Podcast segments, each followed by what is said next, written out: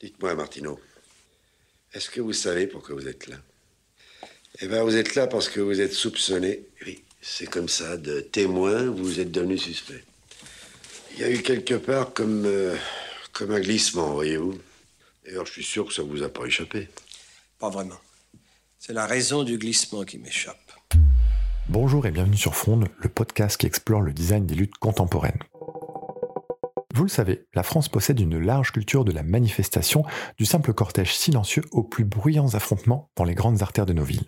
Mais voilà, avec la répression du pouvoir et la militarisation de la police, beaucoup hésitent à franchir le pas du pavé et sortir dans la rue au risque de se faire arrêter. Heureusement, des associations d'avocats, de militants et de citoyens engagés rédigent régulièrement des guides et des mémos qui vous donnent des conseils sur la marche à suivre en cas d'arrestation. Comment se préparer, comment éviter de se retrouver face aux forces de l'ordre, comment réagir si vous vous faites arrêter, ou que faire si vous vous retrouvez en garde à vue?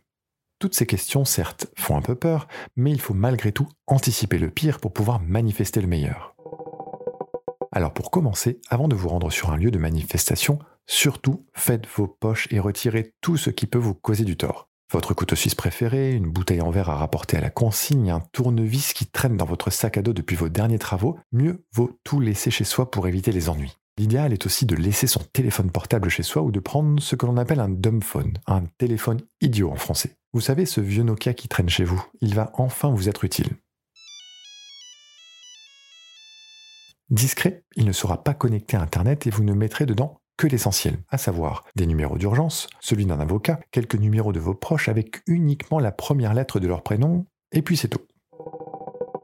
D'ailleurs, en novembre 2022, la Cour de cassation a tranché sur le lourd sujet quant au fait de remettre à la police le code de déverrouillage de son téléphone portable. Je cite toute personne qui ne remet pas la convention secrète de déchiffrement d'un moyen de cryptologie encourt une peine allant jusqu'à 3 ans d'emprisonnement et 270 000 euros d'amende. Fin de la citation.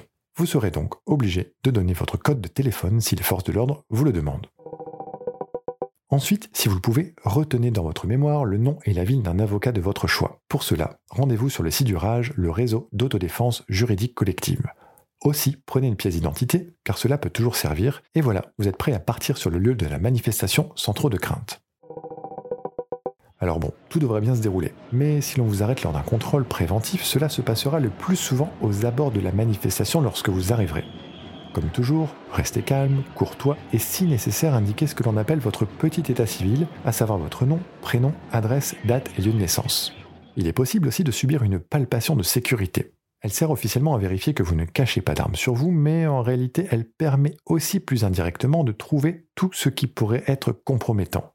En principe, les agents de police ne peuvent pas fouiller votre sac, mais procéder simplement à une inspection visuelle. Dans la pratique, c'est parfois différent et l'on vous demandera d'ouvrir vous-même votre sac et d'en sortir son contenu. Si l'affaire se complique sur le champ ou un petit peu après, sachez que seul un officier de police judiciaire, que l'on appelle également OPJ, peut vous retenir. Il doit vous notifier vos droits et vous expliquera le motif de votre arrestation.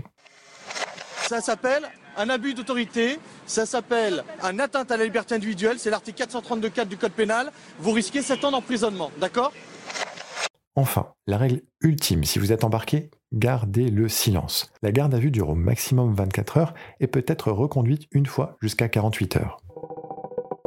Dernière astuce que vous trouverez dans le livre Hacker Protesteur, si malgré tout vous avez pris votre smartphone avec vous, sachez qu'il existe des commandes vocales personnalisées qui, si vous dites par exemple Au secours, on m'arrête, déclencheront l'enregistreur audio, la caméra, enverront un SMS avec votre géolocalisation à un proche et tout un tas d'autres actions. Bref, souvenez-vous toujours que dans ce contexte, ça n'est pas parce que vous n'avez rien fait de mal que rien de mal ne peut vous être fait. Vous avez une interprétation très personnelle du devoir civique, monsieur l'inspecteur. Je me souviens plus qui a dit on cesse d'être en sécurité dès qu'on passe la porte d'un commissariat. Avec vous, composer le numéro de la police donne déjà la chair de poule. Retrouvez tous les épisodes de Fronde sur hckr.fr.